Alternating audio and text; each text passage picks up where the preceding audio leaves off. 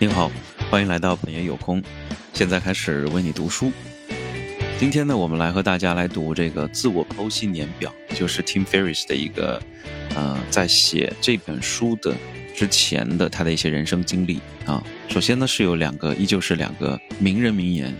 第一个呢是丹麦物理学家、诺贝尔奖获得者这个尼尔斯·波尔说的，呃，所谓的专家呢，就是在极小的范围内。犯过所有能犯全部错误的人。那么接下来第二个名人名言呢，是来自德国文学批评家和诗人海涅的。他说：“疯子也有清醒的时刻。”那么接下来呢，就是 Tim Ferriss 的一些 title 了。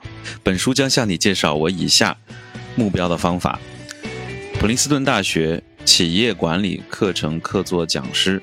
美国有史以来第一个汤格吉尼斯世界纪录保持者，三十余位职业联赛或奥运会纪录保持者的咨询师，Wired 杂志评选的二零零八年度最伟大的自我推销大师，全美中国式散打冠军，日式马上射箭手，中国台湾 MTV 频道霹雳舞演员。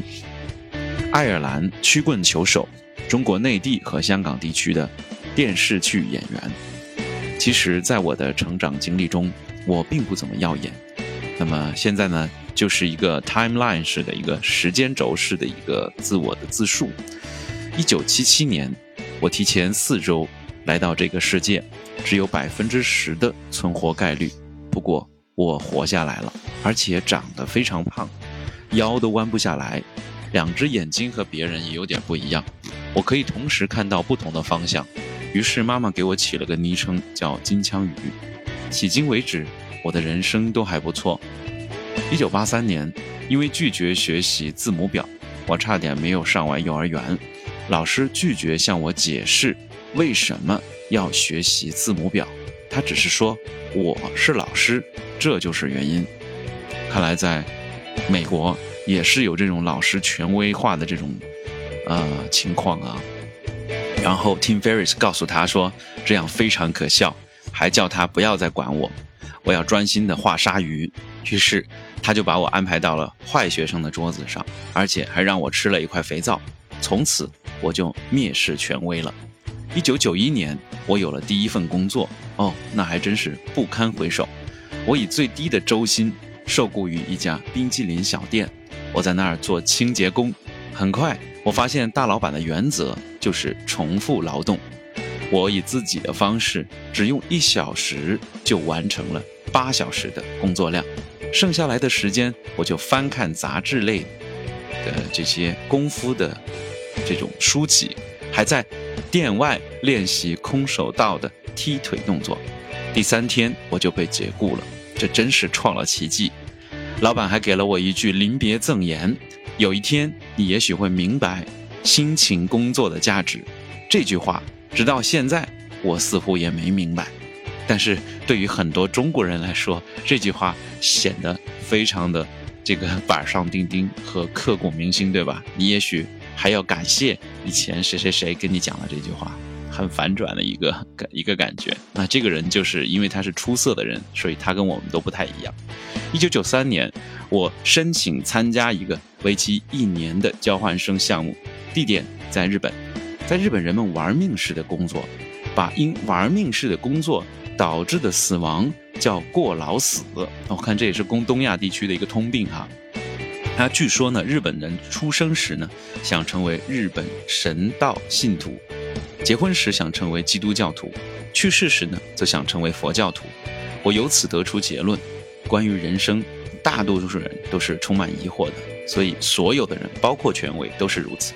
一天早上，我本想让房东太太第二天早上叫我起床，日文叫叫什么 okoso，okos，我却让他。说成了让他强暴我，日本就是 okasu，他看上去非常的困惑。那么在一九九六年的时候呢，尽管我的 SAT，也就是美国高中生的学术水平测试考试分数水平呢低于平均的百分之四十，我的高中的升学顾问也劝我要更实际现实一些。但是我的想法，但是呢我呢的想法是要想法子混进这个普林斯顿大学。我想呢，我就是不擅长面对现实。呃，他进了普林斯顿大学之后呢，这个专业是神经系统科学，现在看来是个超级好的学习学学科哈。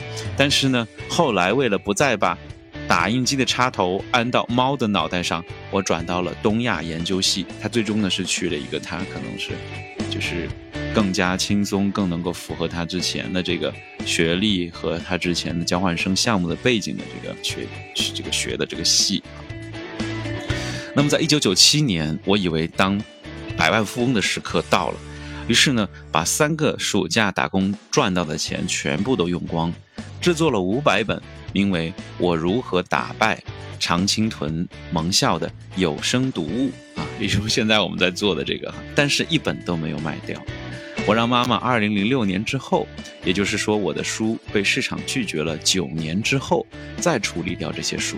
这就是毫无来由的自负所带来的兴趣和乐趣。